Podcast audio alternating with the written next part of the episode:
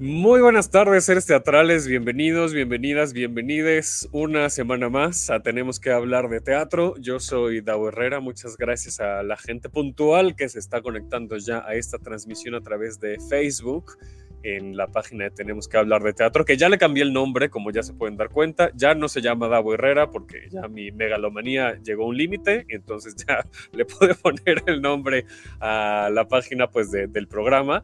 Em, y pues nada, síguenos en redes sociales, por favor. Nos encuentran como arroba 9 a mí y al programa como arroba hablar de teatro. Eh, y les recuerdo, por si les sonó como raro, como que entrara yo al aire así nada más, que pues desde la semana pasada ya no formamos parte de, de UC Radio. Eh, entonces por eso todavía no tenemos cortinilla, pero ya la grabaremos, espero que esta semana para, para que tengan una experiencia bonita, que cuando nos vean en vivo o cuando escuchen el podcast, que por cierto sigan el podcast, también nos cambiamos de plataforma. Y hay una cosa muy buena de la nueva plataforma que estamos ocupando que es Anchor, y es que en la descripción de cada episodio viene un link en donde ustedes si le pican les manda a la página de Anchor y nos pueden mandar una nota de voz, es decir, pueden formar parte de este bonito programa y de este, de este podcast mandándonos nota de voz. Ahí en la descripción de cada episodio viene un link que dice mandar nota de voz, le pican. Eh, tienen que hacer una cuenta en Anchor, pero no les lleva más de dos minutos hacerla, es llenar un, eh, formulario muy breve y así nos pueden dejar sus notas de voz para que las escuchamos, las escuchemos y las pongamos aquí en el programa si ustedes quieren. Y pues nada, y si si no, si nos están viendo en vivo, pues pueden ocupar los comentarios para, para platicar eh, sobre el tema de hoy, que además, bueno, fuimos a ver el autor. Primero, gracias a Dave Saldaña, que está en la producción de, de este programa, eh, fuimos a ver el autor al Forest Shakespeare en, en esta nueva temporada del de, Forest Shakespeare. Y eh, pues evidentemente salimos pensando muchas cosas, ¿no? Porque el autor es una obra que te deja con muchísimas reflexiones, pero me quiero centrar en una específicamente que yo le estuve, dando vueltas mientras estaba viendo la, función, y es la relación que tenemos las personas que convivimos como en el quehacer teatral, ¿no? Es decir, quien está interpretando la obra, quien, la eh, escribió, quien la dirigió, y bueno, de ahí evidentemente se pueden desprender muchos otros, otros perfiles y roles en cuanto a lo creativo, la iluminación, el audio, la escenografía, el vestuario, el maquillaje, etcétera, etcétera. Eh, pero también con, bueno, pues eso, quién está interpretando la, la función, quienes estamos viendo la obra. Y pues me armé una mesa con cuatro personas eh, cuatro bellas personas que yo ponía en, Instagram para que platiquemos un poco sobre esto, porque insisto, el autor creo que nos puede llevar a muchísimas reflexiones, pero me quiero centrar en esta porque este programa es de teatro, entonces centrémonos en, teatro. Y para ello, pues bueno, del elenco de eh, el autor nos acompaña Miguel Santarrita. ¿Cómo estás, Miguel? Hola. Hola a todos, eh, hola Davo, y pues estoy muy emocionado por platicar de esta obra que a mí me gusta tanto, que me ha dado tantas satisfacciones y con la que, hemos neceado durante todo este proceso pandémico como para seguir haciendo teatro. Entonces, bien contento y con ganas de platicar. Una, una tras otra, es decir, eh, temporadas, ¿no? Una tras otra, tras otra, lo cual está pues bastante bien, ¿no? Con todo lo que ha conllevado, porque pues eh, el primer estreno se nos cebó ahí en el Teatro El Milagro, Luego nos fuimos al círculo teatral, luego estuvimos en un lugar que está bien chido que se llama Laguna. Y ahora eh, nos recibe el Shakespeare una vez más en un, en un teatro y que es un espacio al que pues, yo quiero mucho y que como compañía pues, nos sentimos siempre muy cobijados. Entonces, pues nada, que sepan que todos están invitados, acaba de empezar nuestra temporada, así que nos quedan funciones viernes a domingo hasta el 30. Muy bien. Ahorita volvemos a hacer el comercial para que no se pierdan la, la obra. Voy a seguir con las presentaciones. Jackie Víctor nos pone genio, eh, hizo ópera también, nos, nos dicen por acá. Eh, Kio Daniel, qué bueno que te conectas, Kio, qué gusto leerte. Nos acompaña también la maestra Ale Ballina. Oye, es como raro que la semana pasada yo, estaba en ese spot, exacto. Exacto. y ahora aquí, aquí, aquí estamos, en mi escenario. Eh, gracias por invitarme, de invitada, pues, no pues desde el sillón. Exacto, exacto, sí, no, no nada más con la mano levantada como la semana pasada. Eh, quiero, quiero hacer hincapié, porque no lo dije ahorita antes de las presentaciones, que todas las personas que estaremos en esta mesa ya vimos y vimos este fin de semana la obra, ¿no? Entonces, bueno, eso también eh, es importante. No spoilearemos, espero. No spoilearemos nada, es justo, espero, ¿no? Pero lo que sí es que em, para mí fue como muy, muy padre este, invitar a gente que la vimos este fin de semana, o sea, no en otras temporadas, sino tal cual está la que la gente va a poder ir al Shakespeare. También nos acompaña, que justo fue el día que yo fui, me lo encontré allá afuera y luego adentro y luego afuera otra vez. Reinos Robledo, ¿cómo estás? Hola, ¿cómo están todos? Saludos, muchas gracias por la invitación. Bienvenido. Ahí vamos. Gracias, gracias. Y nos acompaña también Ignacio Reba Palacio. ¿Cómo estás, Nacho? Bien, feliz de estar con ustedes hoy. Y ahorita que tenemos fresca la obra, pues hablar de ella. Exacto, exacto. Sí, ya sé. Y estos espacios, pues aprovecharlos, porque muchas veces ya ahora con pandemia ya no puedes platicar afuera del teatro de las obras, que era lo rico de, de, salir de una función y platicar de las obras, y ahora ya no se puede, así que pues, platiquemos aquí. Está, buenísimo, está buenísimo. de hecho, por eso surgió Nacho, porque, porque nos, me, habló ayer de necesitamos comentar el autor. pues miren, aquí está. Sus deseos son órdenes en Tenemos que hablar de teatro. Aquí lo pueden. Terapia de grupo. exacto, exacto, Reynolds. Es que sí, pues siento, siento, que la terapia va a ser para mí. no, no vas a aclarar muchas cosas. Exacto. Oigan, platíquenos en, los comentarios a la gente que nos está viendo en vivo. Aquí los ya nos pone hola todos bonito lunes. Eh, Víctor nos pone Ale, talentosa y hermosa. Eh, Casa llena un saludo a todos, nos pone Luis Javier. Eh, y bueno, Nacho, te gritan, Nacho, Víctor. oigan, pues bueno, yo decía justo antes de entrar al aire que em, pues un poco el objetivo de, la mesa era ese, ¿no? Como el, platicar desde, desde el quehacer teatral Em, porque además, bueno, el, Miguel, si nos puedes platicar tú que estás involucrado en, la obra, porque eh, plantean al menos tres puntos de vista diferentes, ¿no? El, autor, tal cual, dos intérpretes y tú que interpretas a un espectador, ¿no? Cuéntanos un poquito cómo esta dinámica. Creo que es eh, una oportunidad bien valiosa la que tenemos como compañía de, de revelar estos puntos de vista que bien, que bien atiendes. Em, y aparte, todos los demás, ¿no? Que viene también el de el proceso de dirección que llevamos con nuestro director, que es Benjamín Kahn, y los procesos de ensayos. Pero durante la obra, los puntos de vista que se revelan son esos que, que ya habías mencionado. Entonces, es padre permitirle a los demás espectadores asomarse hacia un proceso creativo eh, que ellos no saben si sucedió o no sucedió, ¿cierto? Pero que ven al autor peleándose consigo mismo, con sus palabras, con sus páginas en blanco, con sus hallazgos y con sus dudas. Ven a los actores eh, encontrando cosas, descubriéndose eh, juntos, explorando la escena.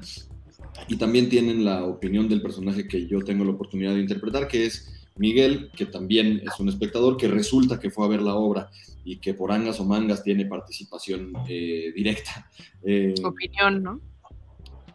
Opinión e injerencia. Pues. Pero, pero creo que el espectador, eso, o sea, a mí lo que me parece es una ventana hacia el proceso creativo que no siempre está abierta y que en este, en este proceso específico de la obra del autor, pues sí se le da la oportunidad al espectador de decir qué pasa por la cabeza, qué pasa dentro de la cabeza de estos entes creativos, ¿no? Que usualmente yo llego, empieza la función y me desentiendo o bien la platico como bien decía Nacho una vez que salimos del teatro, pero entro al teatro a escucharlos discutir sobre el teatro, me parece que es una, una oportunidad interesante. ¿Alguien ya la había visto antes? Ale, Nacho, Reynolds. No. No. Ay, primera vez de los tres. ¿Y tenían alguna expectativa? Pero es decir, los dejé de escuchar, compañero. Ah, no, yo, yo sí escucho, no sé el resto, si nos escuchan. Yo sí te escucho, sí, sí, sí. sí escuchamos, déjenle escribo acá. Sí, nos escuchamos, ahí está. Sí, te escuchas. Listo. Ok, muy bien. Eh, ¿Tenían alguna expectativa sobre, sobre la función? Yo la verdad nada. Sí, no. O sea, tenía muchas ganas de verla porque, vaya, o sea, no se pudo, yo, yo, estaba viviendo en Monterrey en la pandemia, entonces supe que existió en su momento y me quedé con, con esas ganas, ¿no? Naturales. y esta ocasión en la que estuvieron en otro espacio, este, por alguna razón nunca, nunca logré ir. Y yo creo que también el estar viendo que la obra resonó mucho en, en, en, las listas de lo mejor del teatro el año pasado, este, sabiendo que iba a estar ahora en temporada, dije, no se me escapa. Y sobre todo porque era una, es una temporada muy corta, va a ser solo enero, tengo entendido. Entonces, como que dije, y como no sabemos si vamos a seguir teniendo teatros en las siguientes semanas, dije, voy a ir, pase lo que pase, este fin de semana puedo todavía. Todavía me deja. Dije mal. No, yo no tenía, yo no tenía expectativa realmente, o sea, digo, conozco a todo el elenco, que es maravilloso el elenco, o sea, Enrique Arriola, eh, ahora sí que todos, o sea, Miguel, eh, creo que el, es una garantía el cartel, ya desde que ves el cartel dices, esta obra es para verse. Eh, pero a mí me pasó algo muy, muy chistoso, que en cuanto entré, como que no hubo opción, o sea, había una señorita muy amable que te decía, te puedes eh, sentar en las sillas o te puedes, en el escenario, o te puedes sentar en las butacas. Y no sé si por actor o por qué, dije, pues en el escenario, ¿no? O sea, démosle al escenario, démosle la cercanía con Enrique Arreola, este, y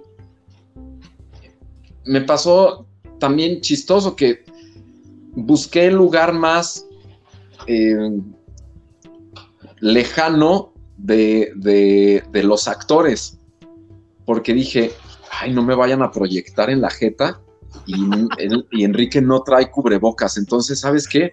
Me voy a poner aquí en medio de ellos dos entonces me puse en un lugar como estratégico para que no. Entonces, o sea, como esas tonterías que, que, que uno hace, pero pues que sí, que te estás cuidando pues del bicho. Y, pero muy chistoso, después, durante la función, entendí que yo me senté en ese lugar justamente protegiéndome de estas otras dos personas. Por eso, por protegerse. Uno como, como espectador, generalmente llega al teatro, como decía hace rato Miguel, llegas, te sientas y empiezas a ver una obra, ¿no? Y ya.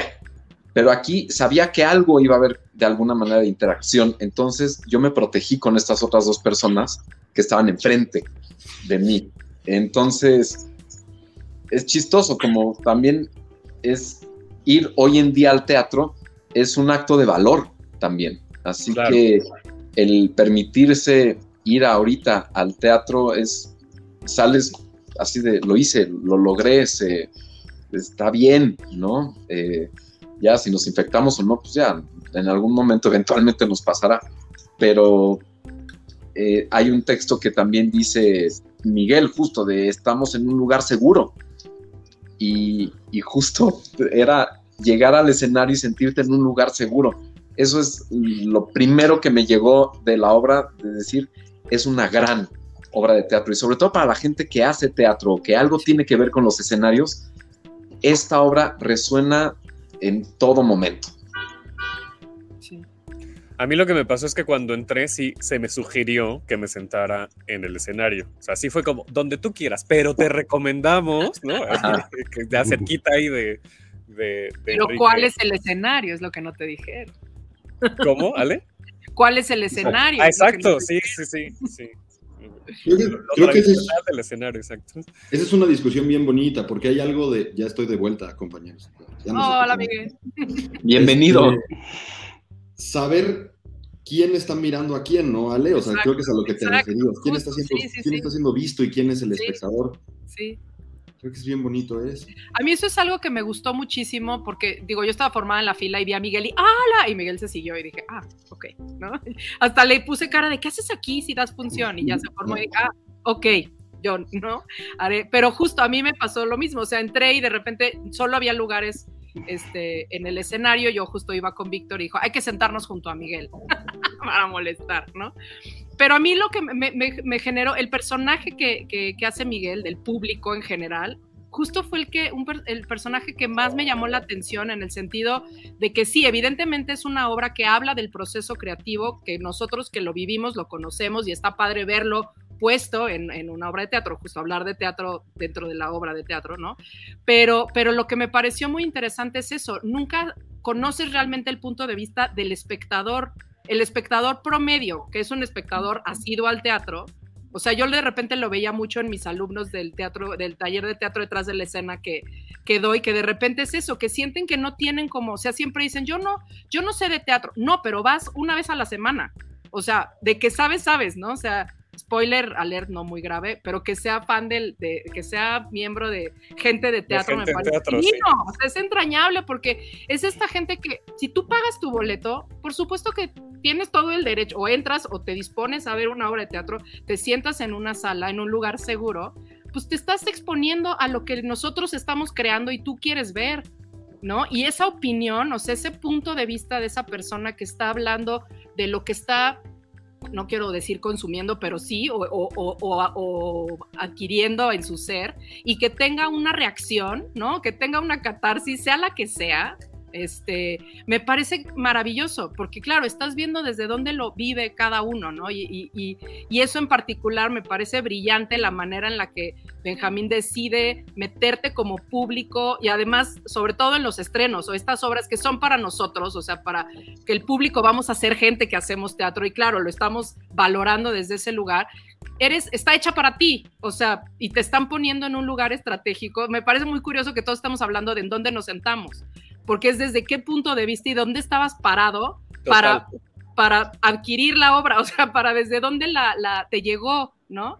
Y yo, por ejemplo, a Carmen y a Emilio no los había visto en el público, bueno, Emilio, ¿no? Como que entra y no lo reconocí, porque pues traen cubrebocas, a Enrique sí, y a Enrique, bueno, es así de mis grandes amores, y entonces había una complicidad chistosa con él, ¿no? Y con Miguel también, entonces no sé, creo que es una experiencia como muy particular, pero hablando un poco de eso, darle la voz al público, a lo que, o sea, nos identificamos con ese personaje porque lo pensamos como público en general, ¿no? Entonces, eso a mí me pareció una cosa muy bien escrita, muy bien dirigida y muy bien abordada y muy interesante, o sea, no lo habíamos visto, ¿no? Y eso me parece padrísimo.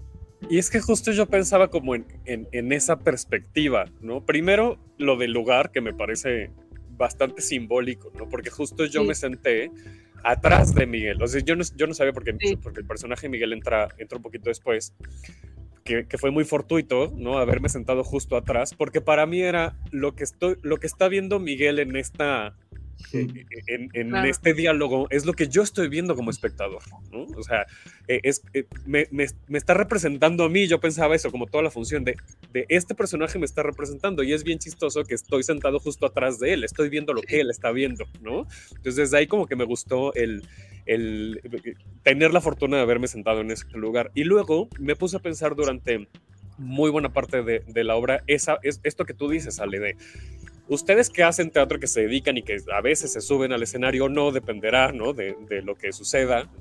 Em, también van al teatro, también son espectadores y espectadoras. A eso me refería yo con el diálogo que hay entre esos personajes, esos roles, porque a veces les toca, bueno, Ale, tú que diriges, ¿no? Reynolds, tú, tú que escribes, ¿no?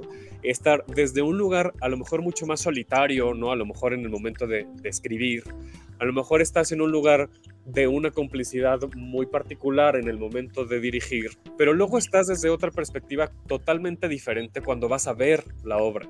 ¿Cómo viven este cambio de, rol ustedes, hacedores de teatro?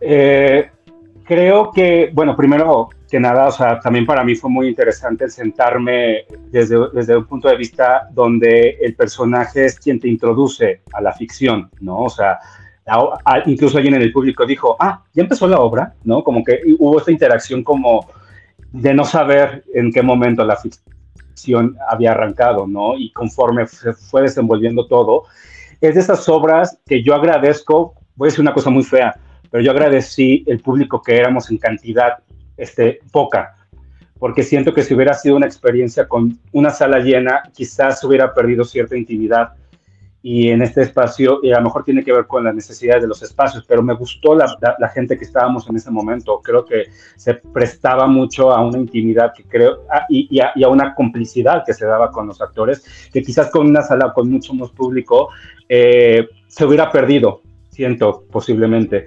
Ah, sin embargo, me interesaría mucho verla en, un, formato completo donde la sala esté más llena, ¿no? Donde la sala, este, cómo, cómo llegas a, esas, a, esa, a esa intimidad y cómo llegas a esa complicidad este, con, con el público. definitivamente para mí la experiencia de ser este, un autor en solitario primero, tener que escribir una obra y después tener que vivir todo un acompañamiento que se va nutriendo desde la visión de un director o directora, después de un grupo de actores, eh, ¿dónde queda la responsabilidad del autor? ¿no? Este, de, lo que, de lo que plantea, que es algo que se me, se me hace fascinante que plantea la obra, de la investigación que hace un autor, de los lugares tan incluso tétricos que se puede llegar a meter y que queda plasmado en una obra de teatro y después qué, qué, qué tanto se lleva a un proceso creativo eso, ¿no? O sea, qué tanto lo que el autor investigó, ¿no? Se comparte y qué tanto es juzgado también, ¿no? Por, porque, por, por, los demás, porque a veces los autores nos podemos meter a, deberían de ponerse a ver nuestras, nuestro, nuestro historial de Google para que vean las cosas que buscamos luego y podrían incluso meternos el algoritmo. por eso siempre o sea, podrían juzgarnos muy, muy feito. Y creo que, que después eh, lo que se me hace muy interesante, o sea, yo veía el personaje de Enrique todo el tiempo, ¿no? Y algo que me dejó mucho después, y sin decir un spoiler, es como el personaje del autor nunca, pareciera nunca se hace responsable de nada, ¿no? Incluso hay algo en, él como actor que es una paz como de yo hice esto y no, y no, y no, y no hay una responsabilidad más allá de que yo creé y yo hice ficción. Eh, pasa que de pronto a mí me ha pasado como autor que después de ciertas funciones y tengo claras unas experiencias con público que saben que soy el autor y se acercan y te confiesan cosas muy fuertes de sus vidas, que algo que les pudiste provocar con la obra, donde se vieron reflejados. Y en algún momento yo me sentía incluso culpable por esa sensación de causar algo, ¿no? De causarles como una crisis emocional o algo que les despertó del pasado o algo que no tienen resuelto en sus vidas. Y yo decía, puta, ¿hasta dónde llega la responsabilidad como autor de saber qué les puedes causar al público? Pero hay algo que dice Guillermo Watt que a mí me gusta mucho, que es que como autor tienes que saber qué estás contando, pero no tienes que saber necesariamente qué estás diciendo. Esto es una responsabilidad ajena al público. El público puede llevar, llevarse una historia completamente distinta, puede resonar con eso y creo que en el acompañamiento que pueda haber en el proceso creativo, los autores tenemos sí un grado de responsabilidad, pero también qué le estás ofreciendo al público se vuelve una experiencia única. Y lo que yo veía eh, como espectador en esta obra fue una experiencia que la sigo digiriendo. O sea, no he llegado por completo a, ah, ya sé de qué se trató, ya sé qué sentí, ni nada. O sea, hay, hubo un hay un proceso que yo salí de la sala y como hay una cosa que no termina tampoco la ficción hacia el final, uno se, como público se lo sigue, se la sigue llevando. fue fuerte y creo que es algo que, que, sigo yo procesando dentro de, lo que vi, porque sí quedé como muy impactado también. Eso nos pasa a nosotros eh, estando en la escena. Como el, el arranque de la obra es eh, sabes, como sinuoso y no, no, no sabes, igual que la, la, chica que preguntó el otro día que tú la viste, eh, ya empezó, ¿no? Alguien me muchas, muchas personas me han preguntado directamente, así como, yo qué sé, cinco minutos arrancado mi monólogo del principio, me dicen, oye, tú eres parte de la hora, perdón, me tengo que hacer bien, güey. Como el, como el arranque es, es así de raro, la sensación al interior de la escena es, es muy potente y pasa lo mismo al final. Digo, aquí no vamos a contar el spoiler, pero es algo que, que, nos llevamos y que se te queda pues a la hora de seguir trabajando. Y creo que ahí es donde regresa el tema que abrió Davo, que decíamos de cómo están conviviendo todo el tiempo estos roles, ¿no? Eh, que me ha pasado a mí como director, me pasa en esta obra específicamente como traductor, que reconozco un montón de cosas de las que escribió el, dramaturgo, que pone en voz del autor que está haciendo Enrique Arreola maravillosamente en escena, y que lo reconozco peleándose con esas ideas, pues esas ideas que él dice que son parte de la obra que se supone que montaron. Pero hay una discusión como en voz alta. Eso es como asomarnos al pensamiento del, escritor. Por contarles una historia veloz de lo que refería Reynolds. Em, en, la obra, eh, el escritor que se llama Tim Crouch da la instrucción de que los personajes se tienen que cambiar el nombre. cada quien se tiene que llamar como el actor que es. Por eso Enrique se llama Enrique y Carmen ¿Por qué? Yo tengo, eso me surgió de duda. ¿Por qué, por, qué decide, ¿Por qué tienes que ser tú?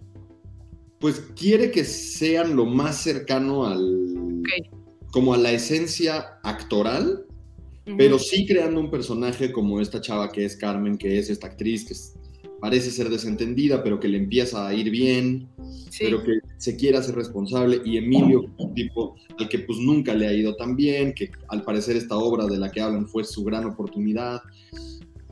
Digamos que en ciertas cosas que se sientan muy, muy cercano al actor que sí son, y en otras que no los puedas reconocer. Pero es que es guapísimo eso. Justo, sí. ¿No? Porque cómo firmas con tu nombre algo que no eres, pero sí, eso está interesante, perdón. Pero eso es todo lo que hacemos los actores. Claro. O sea, eso es justamente lo que hacen los actores. Es bueno, yo me puedo llamar Peter Van Pels, pero lo traigo del holocausto hacia mí y es, yo, Nacho, le presto lo mío también a Peter y Peter a mí. Entonces creo que es bien interesante ese equilibrio que le estás viendo todo el tiempo el zipper al monstruo en esta obra. Todo el tiempo estás viendo a Miguel de Miguel, pero haciendo una cosa que en algún momento va a llevarte a otro universo. Y, sus momentos, e, eso, eso me encantó, los momentos en que cada personaje o cada actor eh, rompen como esta figura de ellos y te llevan a a otro mundo, ¿no? Eh, no sé, eh, creo que lo que hace Carmen en algún momento, cuando ella empieza ya a personificar en escena a la adolescente. Sí, a Karen. A Karen. Y no, no, no se necesita esta cosa de oscuro. Se prende la luz, cenital y empieza la escena. No, ella está en un ensayo haciendo lo que le están pidiendo o lo que las preguntas que les empiezan a hacer y todo el tiempo le ves el sí para el monstruo y eso es maravilloso de esta obra del autor. Todo el Porque tiempo estás viendo el proceso. Pero no deja de tener credibilidad, me parece. No, no, no, para nada. Todo tiene credibilidad. Pero, estás ahí dentro. O sea, la convención se da perfectamente. Exacto. O sea, creo que lo, bonito de esta obra también es cómo te van llevando y jalando eh, a, estos otros universos, que no es la convención del teatro como ya la tenemos clarísima, de tercera llamada, ¡pum! Empieza. No, aquí te van llevando por otro camino, por las piernas del teatro, por, por el foso del escenario, no sé, por otros lados te llevan. Y creo que eso es muy interesante, por eso sí recalco que esta es una de las obras que tienen que ver todas las personas que se dedican al teatro, a los escenarios, a la danza, a, es reconocernos también como cada uno de los eh, personajes que están en esta obra, porque hemos sido los actores que investigamos cabrón y que llevamos un proceso así de, investigación exhaustivo antes de llegar a los ensayos y llegamos y todavía nos empapamos más, investigamos y hacemos y bla, bla. Y también hemos sido los actores que no, que somos más de entraña, ¿no? Depende de la obra. Y es más de entraña y yo resuelvo desde la primera lectura y empiezo a aventar, aventar, aventar como el personaje Emilio. Eh, o bien hemos sido los fanáticos del teatro, que es Miguel, que vamos y lo tomamos completamente en serio y como parte de nuestra vida y nuestro modus vivendi y, y, te expones a ir a una obra de teatro y ese es tu, gente de teatro, ese es tu, tu, tu motivo. Y también hemos sido el autor, que hemos hecho cosas terribles por llegar a un resultado, por llegar a Nacho, cuéntanos. Algo que quieras compartir. Algo que quieras compartir. Estás en un lugar seguro. En la, deep web. Sí, aparezco. Este, No, pero también, como dice Reynolds, o sea, si vieran los historiales de sus búsquedas, pues sí te. los actores estamos re locos, y los autores también, y los, directores, también. Pues o sea, todos estamos, la verdad, para dedicarnos a esto sí es una actividad de alto riesgo. Tanto que al fanático se lo madrean afuera de, porque el otro no cortó nunca el límite de este es el personaje, ya salí de, de función y voy y al primer güey que me, que me saluda le rompo el hocico.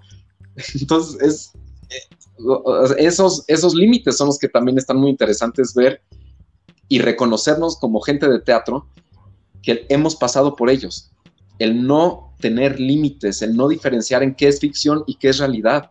Eso también está muy interesante de esta obra. Y lo que está bien bonito es algo que, que, admite siempre Enrique Arreola, que nos ha dicho desde siempre cuando hemos trabajado en los ensayos y todo lo demás. Y nos decía, estoy de acuerdo con eso de, de qué tan lejos puede llegar un actor en su investigación. Pero aún así no deberíamos juzgarlo, pues, o sea, no, no por eso deberíamos decir, ay, quién sabe este, qué vayan a pensar de mí, de mi historial. Es mi trabajo, y lo estoy haciendo porque es mi trabajo. Y lo estoy llevando más lejos también porque es mi responsabilidad, porque más me vale llevarlo así de lejos, ¿no? Y así creo que también se, se podría admitir la manera de alguien de crear, pues no digo que tenga que ser así. Pero... Eh, Interrumpí la anécdota, Miguel. Justo, justo iba a decir que Miguel iba a Porque al, al, nos fuimos por otro lado. Eh, sí, termino. Se, se, llaman como los actores, ¿no? Digamos, es la indicación. Salvo el personaje del autor, que el autor, eh, que es Tim, quiere que el autor siempre se llame Tim Crouch sin importar quién lo esté representando. Y Benjamín y yo tomamos la decisión de cambiarle el nombre porque sentíamos que en este país escuchar que alguien se llama Tim Crouch, pues ya de, por sí te aleja, ¿no? Nos iba a dar una idea que no queríamos contar. Entonces le íbamos a poner Benjamín Kant, ¿no? Al autor, aunque fuese Enrique Arreola. Y fue idea de Enrique y de Benjamín que alguien, como bien decía Reynolds y Davo, alguien tenía que hacerse responsable de las cosas tan horribles que pueden llegar a suceder durante esta obra en específico y que Tim le quería quitar esa responsabilidad a quien fuera, la quería tener siempre él. ¿Y es suya? ¿Qué? La responsabilidad de lo que dice. Uy, ajá. Pero se la quería quedar para él, entonces le escribimos un mail muy largo y muy bien redactado donde le, le argumentábamos como por qué queríamos que el autor se llamara Enrique Arreola. Y Enrique quiso jugar también ese juego y eso me parece bien bonito. ¿No? Pero justo lo pensé por la responsabilidad, ¿no? Hasta dónde llega la responsabilidad del escritor, Y creo que esto que reflexionaba Reynolds, pues nos lo, nos va claro. Y es que pues también... es que yo, vas a vas. No, no tú, por favor, maestra. Siento que esto, gracias. Este, esta cosa justo que dice Reynolds de la responsabilidad, creo que todos los, o sea, todos tenemos nuestra parte de responsabilidad en el sentido de, pues lo estamos, o sea, quienes lo estamos haciendo, pues el autor lo escribe y vierte, por eso ahorita te decía, él se hace responsable de eso, o sea, es, es autobiográfica o no, pero se está haciendo responsable en el sentido de, lo está escribiendo, o sea, está saliendo de su universo y lo está plasmando en un papel. El director o la directora tenemos esta responsabilidad de, bueno, pues yo lo estoy digiriendo lo que esta persona escribió y lo estoy comunicando a mi equipo y es hacia, hacia dónde vamos y estoy marcando ese camino. Obviamente los actores también y también, insisto, el público tiene esa responsabilidad de cómo tomo yo lo que estoy tomando de ese escenario, ¿no? Entonces, a mí me parece muy interesante, hablando justamente de la parte de, del director, cómo los, los actores vierten toda su confianza en la relación con su director, ¿no? O sea, mm. siempre todos los textos de los actores empiezan con Enrique nos dijo, Enrique hizo. Hablan del proceso hablando de la importancia que tiene el director, casi casi que en estas vacas sagradas de endiosarlo y decirle, tenemos, te tenemos así como tú tienes la última palabra, que en teoría, pues sí, o sea, en el, en el organigrama el director es el que acaba decidiendo, ¿no? O tomando esa última palabra y diciendo hacia acá va, y obviamente los actores proponen, pero pues el director dice sí o no. Y eso me parece muy, o sea, fue lo que más me llamó la atención de esa relación, ¿no? Con él, porque está justo Enrique al centro, en medio, con ellos dos a los lados, en una posición de díganme más, porque eso, claro, me da esta autoridad y me da esta, esta importancia dentro del, dentro del universo que estamos construyendo para que el final sea lo que es, ¿no? O sea, creo que eso, eso es, es muy interesante hablando de esta cosa que decíamos del, del proceso creativo, ¿no? Y que a la gente, no sé, justo tenemos ahí el punto de vista del público, ¿no? En el personaje de Miguel, pero también es interesante cómo empieza a interactuar el público público, ¿no? O sea, que tienen como que el personaje de Miguel les da este, esta, esta chance de poder hablar, ¿no? Y opinar. Y pasa, y tienen como esa, ah, ok, ah, es interactiva, ¿no? Este, ok, entonces yo también voy a echarme ahorita mi, mi monólogo, ¿no? Entonces, sería interesante eso, también poder ver esa visión que aquí está plasmada en un personaje real dentro de la obra, pero qué piensa el público de esta visión. Eh, pero, es que además Nacho lo decía al inicio del programa, que es justamente eso, ¿no? Y un poco este programa trata de tener esa, esa esencia, es, sí suceden esas conversaciones, o sea, sí nos reunimos afuera del teatro o en una videollamada o en los tacos o en lo que sea, para platicar de qué nos pasó durante el proceso de, de la puesta, porque además es bien padre después comentar la obra y darte cuenta que vivimos obras diferentes. Sí. que, cada y aparte, una cosa distinta. Y aparte creo que hablando un poquito también de esto del proceso, es que tanto si el público, ¿no? Como espectadores, estamos, o sea, nosotros vemos un resultado, ¿no? Independientemente del proceso que haya tenido esto, todo un equipo para llevar la, la obra a la puesta, ¿no? Y, entonces, ¿qué tanto como espectadores también nos interesa saber el detalle, ¿no? El detrás de, porque hay, una cosa incluso documental que tiene esta, esta puesta en escena, donde nos vamos enterando poco a poco, independientemente de la obra que, que, de la cual hablan, que realizaron, nos estamos enterando ahora sí que de la cocina, de lo, de lo que pasó para ellos los momentos más personales para ellos, para lograr el personaje, los más complicados. Entonces, eso pasa como a segundo plano, pasó a segundo plano la obra a la cual, a la cual se refieren que están montando. Nos, nos entretuvimos viendo el, el chisme de, de, los personajes todo el tiempo y creo que eso también te hace ver qué es lo que se vuelve más interesante como espectador, ¿no? el resultado de una obra, de una ficción o también el, todo lo que pasó detrás de la historia. Algo que mencionaban también que se me hace muy, muy padre de, de subrayar es que en efecto hay como una complicidad que tienen los actores hacia el director, no hay una confianza que, se le otorga. Entonces, ¿qué tanto esa confianza es ciega hasta el punto en el que si, no importan los límites que se crucen con tal de llevar a cabo el resultado?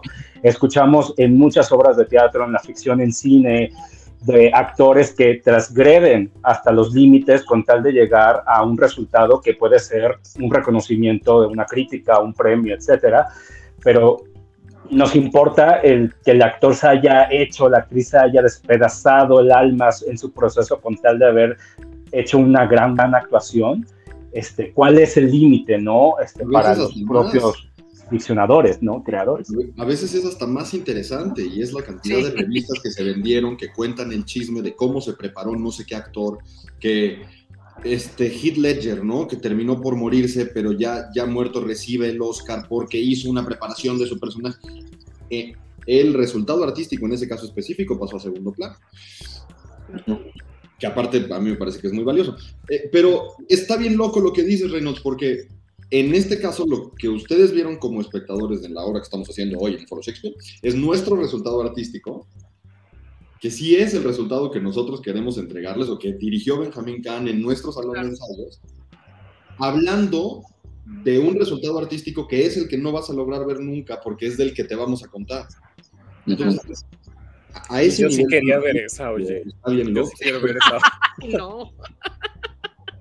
Y hay algo de lo que decía Nacho que a mí me resuena todo el tiempo y que es, me parece como la gran, el gran hallazgo de lo que eh, pensó Benjamín eh, Kahn, que es nuestro director, que es limpiar el teatro de sus artilugios, ¿sabes? Quitarle, quitarle todos los artilugios teatrales al teatro para que la esencia teatral de verdad sea la que salga a flote y esa se revele solita. Entonces, me gusta mucho que digas que se le vea el cierre al monstruo. Claro, es lo que queremos, que le veas el cierre al monstruo y que aún así digas, ay, sí me la creí, me, me, pasó. Y entonces estamos en un lugar seguro en el que en el teatro en el que estamos representando no va a pasar nada. De hecho, no pasa nada más que hay unos tipos ahí contando sus historias. Y nos damos cuenta que el, valor último del teatro sucede en la cabeza de cada uno de los espectadores.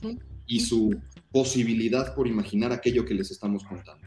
Entonces, cuando generan una relación honesta con aquello que se les está contando, tienen una, una, reacción emocional o lo que sea, entonces el fenómeno teatral se habrá completado sin necesidad de subir o bajar las luces. Claro. Eh, exactamente. Eso, eso que dices, Miguel, verlo, no sé si te acuerdas de la chica que ella preguntaba mucho, que te preguntaba muchas cosas y, y e interactuaba mucho contigo, una chava alta, muy guapa, medio pelirroja, y al lado de ella venía su novio. Sí. Y, y Miguel le pregunta, bueno, ¿y, ¿y, tú qué haces? Le pregunta al novio, y el novio le dice, soy banquero. claro. Y fue así, ah, pues chido, bienvenido, gracias, este, órale. Y el, y el novio, yo lo veía de, de no, pronto. Hola, hola, hola. ¿Mm? Perdón, Nacho. O, o, la, o, acaba, acaba. Yo, yo, yo te digo esta anécdota también de la. Ah, no, y, y, el, y el novio, yo lo volteaba a ver de pronto, así a ver cómo estaba este, reaccionando, viviendo. Y al principio él estaba con una postura muy recto, muy así, muy. Como que no le estaba entrando. Y más cuando le preguntaban a la novia, era como de. Trabajo, güey. Sí, de basta, güey, es mi novia, ¿de qué hablas, paps? Que la... Y al final acabó el güey hundido en la butaca así, Llorando. escuchando a Enrique así de, ¿qué pedo? ¿Qué es esto? ¿Por qué? ¿Por qué le hizo eso? ¿Por qué hizo eso? Ya, o sea, ya él metido absolutamente en la ficción y él seguramente ha ido a ver otras obras de teatro por la novia, no sé. Y ya, y aplaudí al final y bravo, qué padre, sí, bueno, vamos a chupar, vámonos a cenar. Y ayer el tipo yo le vi que le cambió la perspectiva de todo, acabó hundido así en la, en la butaca. Y dije, ahí está, ahí está el objetivo, no de esta obra de teatro, de cualquier obra de teatro. De acuerdo. No a la gente de teatro le cambió la vida, le cambiaste la vida a un banquero, a un güey que fue de otro tipo de público que no es el fanático, el personaje de Miguel, sino que es un güey que fue por angas o mangas al teatro un domingo en la noche y, y, le pasó algo en su vida. Sí le pasó, sí le pasó. Y eso lo vemos muchísimo. Lo veo todo el tiempo con la interacción que sí, sí. tengo la oportunidad de llevar a cabo con la banda. Y he visto cualquier cantidad de reacciones. O sea, han pasado por todos, por todos lados. Tanto los que se ocultan, los que se buscan proteger desde el segundo uno, los que me dan el avión, los que se enojan y me dicen, brother, ¿nos puedes dejar ver la obra, porfa? Ay, y ahí yo hago, o, o, creo que ya sé quién, de quién va a contar Reynolds. Pero... Antes de que cuente Reynolds, quiero, quiero leer los comentarios porque ya llevo bastantes minutos sin leer los comentarios que nos están dejando aquí en Facebook. Nos puso Cristian, eh, uy, auguria que se va a poner muy bueno, se está poniendo muy bueno. Luz, excelente experiencia, Miguel, padrísimo. Eric nos pone saludos. Mariano nos puso, a mí me tocó vivirla en el círculo teatral y fue muy padre reencontrarme con el espacio y con esa obra. ¿no? Que también ese claro. espacio pues tiene un... Una, construido, construyendo. Eh, Eric nos puso, wow, invitados de lujo.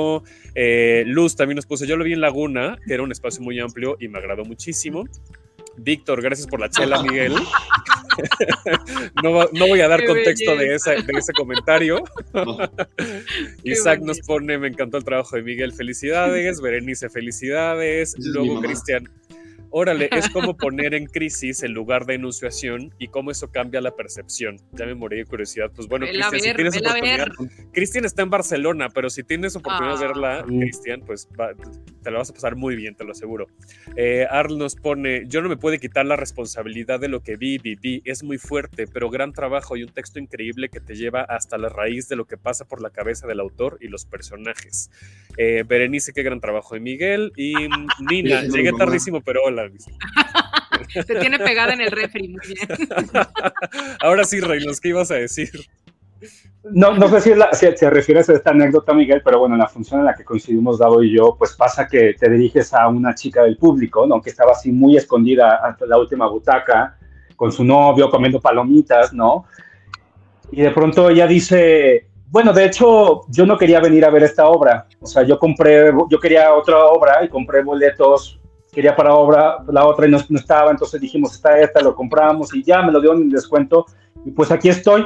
Entonces fue como muy bello ver que incluso la experiencia que ella estaba viviendo era, ni siquiera se la propuso, ¿no? O sea, cayó ahí por azares de querer ir al teatro, de ponerse de acuerdo con su pareja y de pronto la experiencia que le tocó vivir seguramente también fue muy potente, pero como hay como, como, bien dicen, o sea, a Miguel le, te toca una gran responsabilidad, creo, que, que, es meternos contigo a sentirnos cómodos en todos los aspectos como, como espectadores, porque que se logre que el público pueda convivir y que pueda también interactuar, tú nos llevas de la mano que podamos hacer eso todo el tiempo y creo que se siente, se siente esa confianza y creo que eso es algo muy bien logrado porque creo que, que nos, nos haces que nos importe lo que, lo que te está pasando a ti también, tu crisis que te, estás, estás teniendo y también nos, nos logras transmitir como una ternura de querer estar ahí experimentando el teatro y querernos explicar el teatro, ¿no? Que es muy padre que, que tu personaje nos quiere explicar el teatro este, en todo momento. Y, yo creo que, que ya que, que, logras que el público entre con, con, independientemente de lo que está ocurriendo con, con Carmen, con Emilio, con Enrique, como que tú nos regresas. Cuando empezamos a sentir la inseguridad, nos regresas a sentirnos como seguros nuevamente. Eh, pero eh, eh, como tal, la experiencia que se vive es, es, es fuerte. O sea, yo creo, yo creo que incluso este, el que no el que no cerremos el círculo de poder aplaudir, hace que la experiencia no la puedas tú cerrar, o sea, porque de algún momento no hay una luz que se apaga, no hay otra cosa que salga a los actores y les aplaudas, entonces como que te quedas con el, ah, cabrón, y eso te obliga a salirte de la butaca, yo creo que todos nos tardamos un ratito en, decidir ya levantarnos y salir y, y como que sales con una sensación muy rara estar ahí. A mí me pasó que yo en la mañana eh, fui a ver Del Conejo a la Tierra, al Shakespeare también que reestrenó. Entonces, ver esta, esta escenografía de Gabriel Pascal con videomapping de, de, de Daniel Primo, eh, dirección de David Holguín, y como que todo ese artefacto de lo que hacen en, la obra de teatro y después regresar muchas horas después al mismo espacio y verlo completamente vacío, pues imagínate esa experiencia de, de ver cómo el mismo espacio se transforma y sin embargo tienes una experiencia llena totalmente a pesar de que no hay no hay espacio, no hay escenografía, hay, hay un, no hay nada y sin embargo sales lleno ¿no? de, esa experiencia. Y es que justo no hay, eh, eh, de eso estamos hablando, ¿no? No hay espacio, no hay, no hay límite. Pues sí hay espacio, pero no hay, no hay límite. Eso, insisto, con el tema del diálogo, no hay una interacción muy cercana entre, entre los roles. Ale, ibas a decir algo. Justo, yo estoy en contra de eso. Yo digo que al revés, si está un espacio, o sea, el espacio finalmente son los límites dentro de algo. Y creo que justo la, justamente la decisión, o sea, no sé cómo haya sido en los otros espacios donde se han presentado, pero ahorita lo decía Miguel al principio, o sea, el hecho de que se esté representando en un teatro y no lo están usando como convencionalmente sería un teatro a la italiana, me parece que es el mejor diseño de espacio para este espectáculo, en donde justo justo no hay límites. O sea, justo lo que dice Reinos, no hay un límite de, ah, ya se acabó, ah, me llamo como yo, pero no soy yo.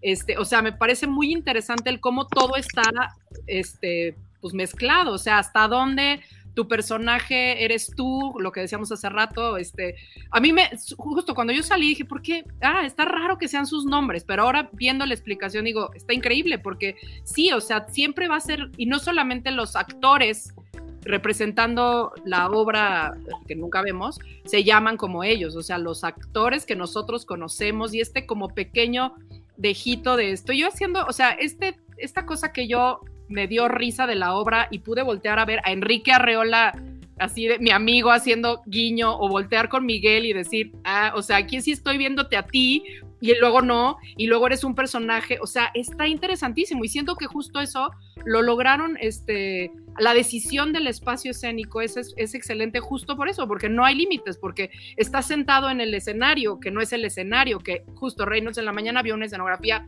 muy a la italiana, muy teatral, muy de frente, teatral, ¿no? Y acá de repente estás, pero no, y luego entra el otro, y luego está la actriz allá, que no sabes si es la actriz, el otro no sabes, o sea, y me parece muy curioso que empezamos a hablar de esto hablando de dónde me senté, ¿no? O sea, dónde me tocó a mí vivir la experiencia otra vez, ¿no? y es chistoso, o sea, yo iba con Víctor, que es un actor, y dice, vámonos a sentar así, o, Nacho, ¿no? De quiero en el escenario porque ese es mi lugar.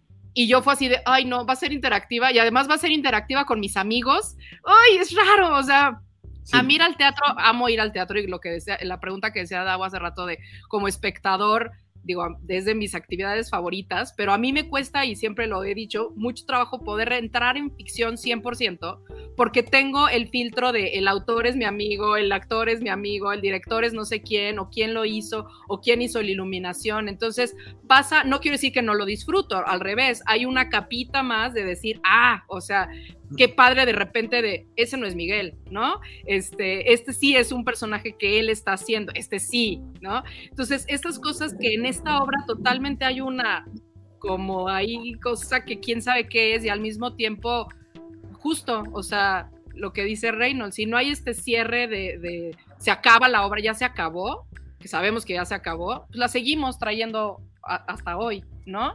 y este, a ver cuánto nos dura, porque yo creo que exacto.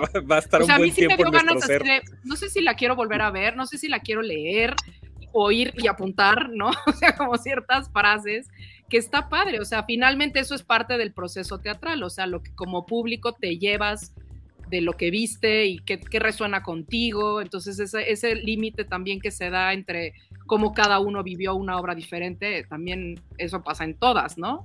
Y está increíble. Yo, no sé si hay, o sea, hablando de límites, pues no, no, no sé si la palabra límite es, es, tal cual lo que estamos tratando de... Pero bueno, quienes me conocen, quienes en el programa, saben que yo me dedico al marketing, al branding, a la construcción de marca. y hay un fenómeno en, en el branding, en, en, la imagen corporativa, que se llama rol del público priorizado, que es tú como ser humano, pues, bajo diferentes circunstancias tienes un rol y desempeñas un rol, ¿no? Entonces, para la empresa puede ser a lo mejor un empleado, pero al mismo tiempo un cliente, ¿no? Entonces, si vas a la tienda de la empresa con la que trabajas, asumes ese rol de cliente y entonces priorizas ese rol de cliente, pero tienes el sesgo de que tienes la información de lo que está sucediendo detrás del mostrador, ¿no? Pues por eso se llama el rol público priorizado, porque tienes diferentes roles, porque pertenecemos a diferentes públicos, pero priorizamos en algún momento, ¿no? Y a eso iba un poco mi pregunta de cómo le hacen cuando van a ver teatro. Y, me gustaría un poco cerrar con eso. ¿Cómo priorizan esos roles que tienen, no? O sea, es que ahorita decía Sale, no sé si volver a ir y anotar cosas, porque eso a lo mejor me sirve a mí en mis procesos creativos cuando voy a dirigir mi siguiente obra, ¿no?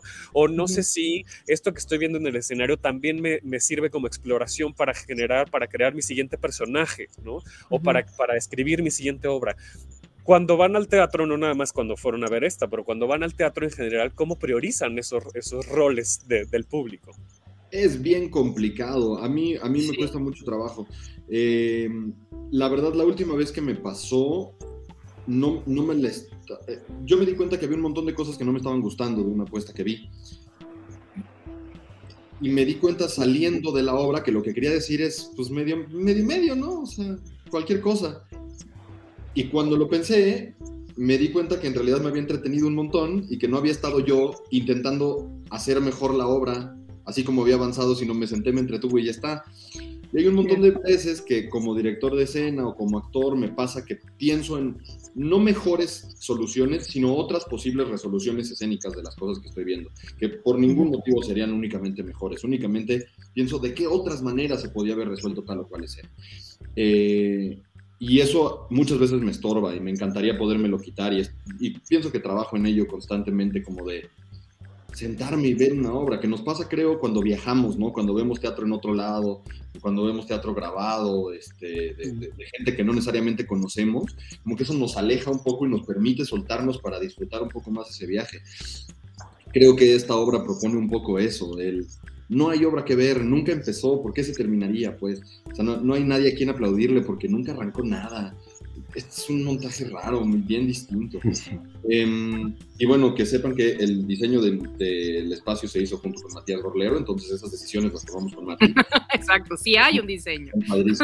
claro que lo hay, lo, ha, habido en cada uno de los escenarios en hemos estado.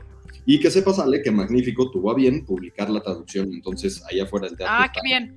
Venden un librito con la traducción que está antes de la adaptación, pues está, está la primera traducción. Ok que la adaptación no, es, no sabía que era tuya, pero está muy bien. la traducción es mía, la adaptación la hicimos entre Benjamín y yo. Y ya Davo, eso pienso como de los roles del, teatro y que específicamente lo del autor, pues eh, se ven como convergen. Se, mezclan, sí. a mí me pasa esto, esto que dice, perdón, nada más para complementar un poco lo que dice Miguel, este, tiene que ver con esta, a mí me gusta mucho, y Davo lo sabe, a jugar a la junta de producción, no nada más en el teatro, sino en general, como de por qué llegaron a esa conclusión, más allá de cómo yo hubiera llegado a otras, que evidentemente te lleva a eso, pero es como, ¿por qué decidieron eso? ¿No? O sea, ¿en qué momento alguien, y eso se da desde obviamente de este tipo de obras, o hacer estas preguntas así de, ¿por qué tienen los nombres? O sea, eso es una decisión, o el espacio, hay un diseño, hay una junta de producción, Matías se sentó con ustedes y con Benjamín y hablaron de un concepto de dirección y de ahí se llevó a, esto, ¿no? Que son como las decisiones acertadas o, las que hay veces que no son acertadas y es en donde funciona o no funciona una obra, ¿no? Pero a mí me gusta mucho eso, o sea, como pensar cómo llegaron a esa decisión, qué los hizo llegar.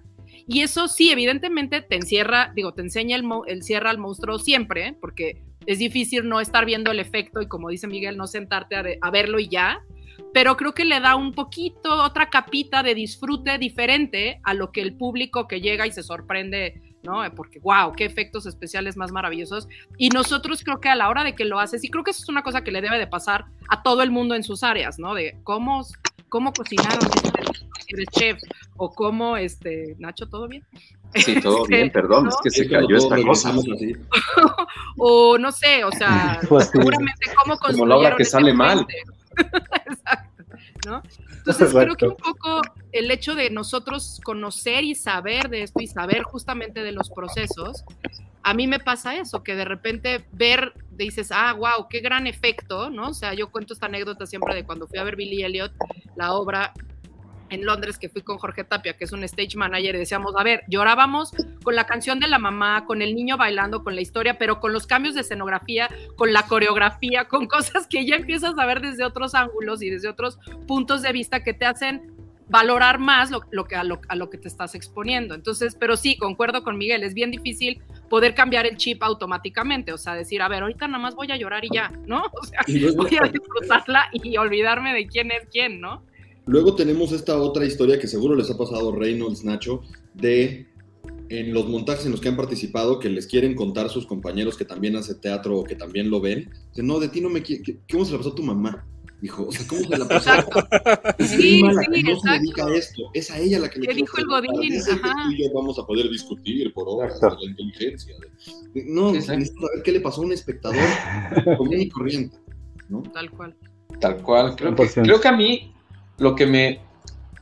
Sí, como dice Miguel, como dice Ale, me cuesta un montón quitarme esta camiseta de actor, de estar pensando, ah, yo lo hubiera hecho mejor, o no, se me hace que ese papel también me quedaría, de que me den unos años y a ver si lo hago mejor, o que me, ya sabes, o por qué no me castearon, qué hijos de puta, por qué no me castearon, o sea, esas cosas. Le voy a mandar un mail mañana al director a ver si. Ajá, ajá. a ver si todavía, o si necesito un cover. O sea, tu Twitter. Así lo estás, así lo estás todo el tiempo pensando, pero la verdad es que cuando logro al final entrarle, eh, ahí es donde me doy cuenta que cállate el hocico y disfruta. Y algo que nos decían mucho en la carrera cuando estudiábamos era, ya dejen de ver el no porque como estudiantes de actuación siempre estamos de, bueno, pero lo pudo haber hecho así, pero es que es total, y que nos sentimos que sabemos todo. Eh, y nos decían mucho, dejen de ver el no y vean lo que sí hay, fíjense en lo que sí está en escena, y eso gocen. Y creo que eso es lo que me pasó a mí ayer, mucho, ve lo que sí está, ve, fíjate en lo que sí te está sucediendo y tan me metí en el que sí me está sucediendo que yo sí fui por el papel que tira Enrique Arreola y lo vi. ¿De qué chingados escribió? no nos cuentes, Nacho, no lo cuentes. No, no, no. Pero yo sí lo vi. Ah, yo estuve muy tentado a hacerlo y no lo hice. Hazlo. O sea, creo que lo tenías enfrente, ¿no, Reynolds? Te cayó así. Sí, estuve así de que No, mames, métete. Y pues, porque te están aparte dando la oportunidad de métete métete hasta adentro. Y eso fue lo que hice. Y ahí es con esas cositas, esos detallitos, es donde entiendo que sí me metí y que no estuve como actor pensando en cómo no, y, ¿Cómo podría hacerlo? Pasa una cosa también padrísima cuando es como de, ah, ¿por qué no se me ocurrió a mí? O sea, cuando ves algo ah, brillante que dices, qué maravilla. O sea, cuando realmente lo disfrutas desde todos los puntos, no nada más de funciona, sino wow, cómo lo hicieron, ¿no? Que también tiene que ver con ese sí del que hablas. Sí, y hay que buscar el sí. Y también algo que me encantó, que creo que no lo hemos platicado, o bueno, a mí me resonó, que creo que esa compañía de teatro en la que, que montan esta obra era muy machista. Nunca ah, dejan hablar a Carmen. Claro que no, ¿de qué hablas? ah, 100%. De hecho, justo antes de empezar el programa estaba pensando cómo iniciar el programa y quería decir eso, porque justo decía, no hay muchas cosas que podemos decir del autor, incluyendo que esa compañía es súper machista. Claro. Era súper machista. Tal vez no todo el mundo se dé cuenta de ese detalle, pero yo no sé si por las compañías en las que he estado así, ahorita me resonó en esta obra de decir, no mames, no dejan hablar a la actriz nunca. ¿Por qué? claro, para nosotros fue muy claro leyendo la obra que eso estaba sucediendo y lo que ah. nos sorprendió muy cañón fue Tim Crouch no tiene idea de los alcances de las cosas que está escribiendo cuando se representan en México.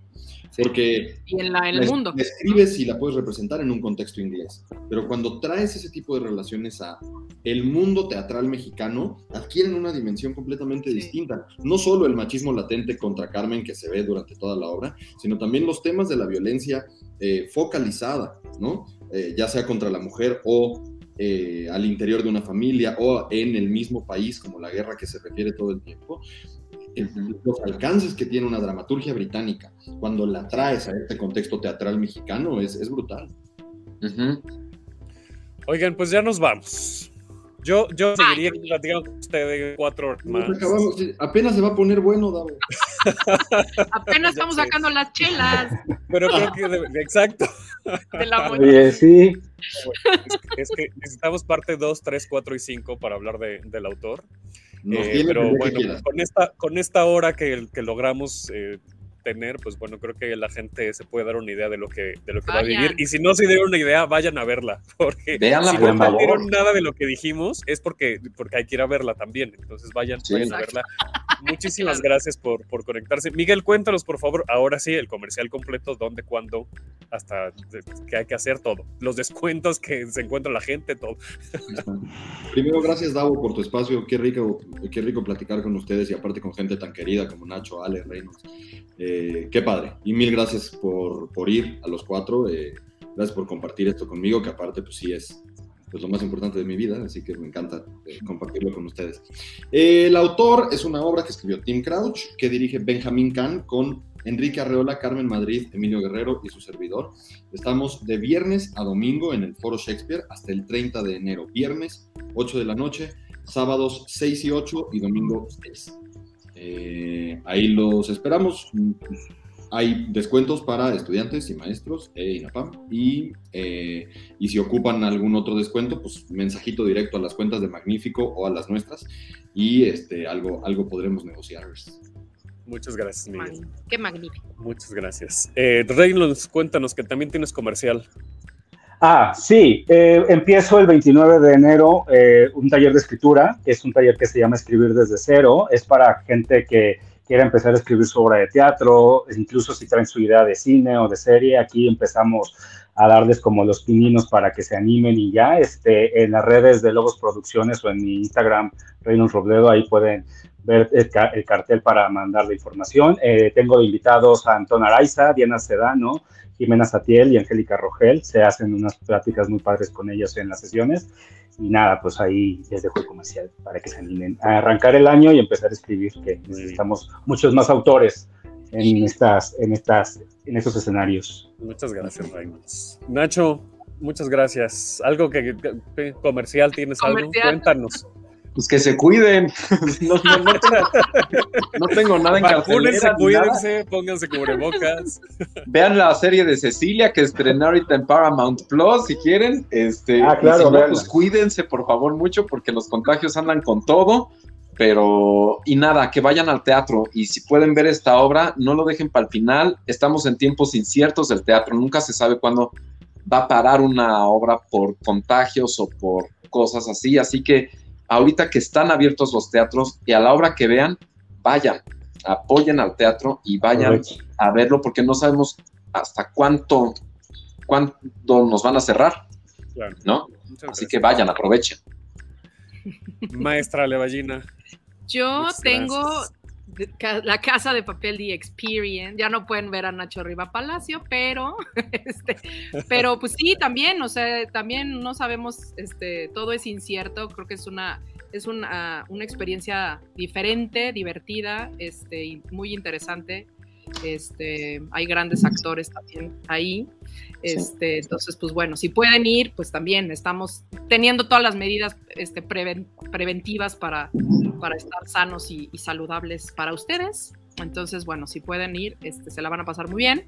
Próximamente. Sean fans o no de la, de la casa Exacto, eso sí, exacto. Si no, no, no sientan que, digo, habrá ciertos spoilers, pero si no han visto la serie, échense dos capítulos para tener más o menos contexto y ya la pueden ir a ver. Y si no la han visto, de todos modos vayan. Es un, es un escape room este, muy divertido y es un espectáculo bastante interesante también, justo para analizar de mm, cómo le hicieron. ¿Cuántas funciones hay por hora? ¿Cuántos actores tienes de cada persona? ¿Cuántas llevan a leer? Porque a la semana Ay, ya perdimos la cuenta, pero, pero sí, o sea, llevamos que como 1300. 1500. Yo creo que ya van por las 1500, Ale. Yo creo que sí. Bueno, ahorita porque justo redujimos las, las, este, las, las cantidades de funciones. Este, pero bueno, pues es una producción de Fiber, Candela y Tercera Llamada. Este, y ahí andamos. Ha sido una gran experiencia para todos. Este, y pues sí, la gente se la pasa bien. Este, y, si tienen la oportunidad y las ganas, vayan. Este, y pues próximamente retomamos tanto Borboteo Podcast como Teatro detrás de la escena. Entonces, pues ahí les estaremos avisando en redes. Ahí, todo me, invitan, me invitan, que yo soy bien platicador. Sí, sí. sí, súper sí. Seguro sí. ya verás. Claro que sí. Muchas gracias. Ale Ignacio Reynos Miguel, muchísimas gracias. gracias. a toda la gente que se conectó en vivo a través de Facebook, de la página Tenemos que hablar de teatro. Síganos por favor en redes sociales, arroba hablar de teatro. A mí me encuentran como arroba 9 y escuchen el podcast. Si no nos vieron en vivo, pues, seguramente nos están escuchando el podcast, es que síganlo, están en todas las plataformas y les digo que algo buenísimo de Anchor es que ya nos pueden dejar notas de voz para que participen. Eso está súper divertido, así es que, pues bueno, si lo están escuchando, ahí en la descripción del episodio no, hay un link y ahí en ese link nos mandan una nota de voz y pues la escuchamos, la ponemos, la platicamos y todo. Eh, y pues nada, nos vemos el próximo lunes. Vayan al teatro, por favor. Cuídense mucho, como bien dijo Nacho. Y pues nada, hasta la próxima semana. Adiós. Adiós. Gracias.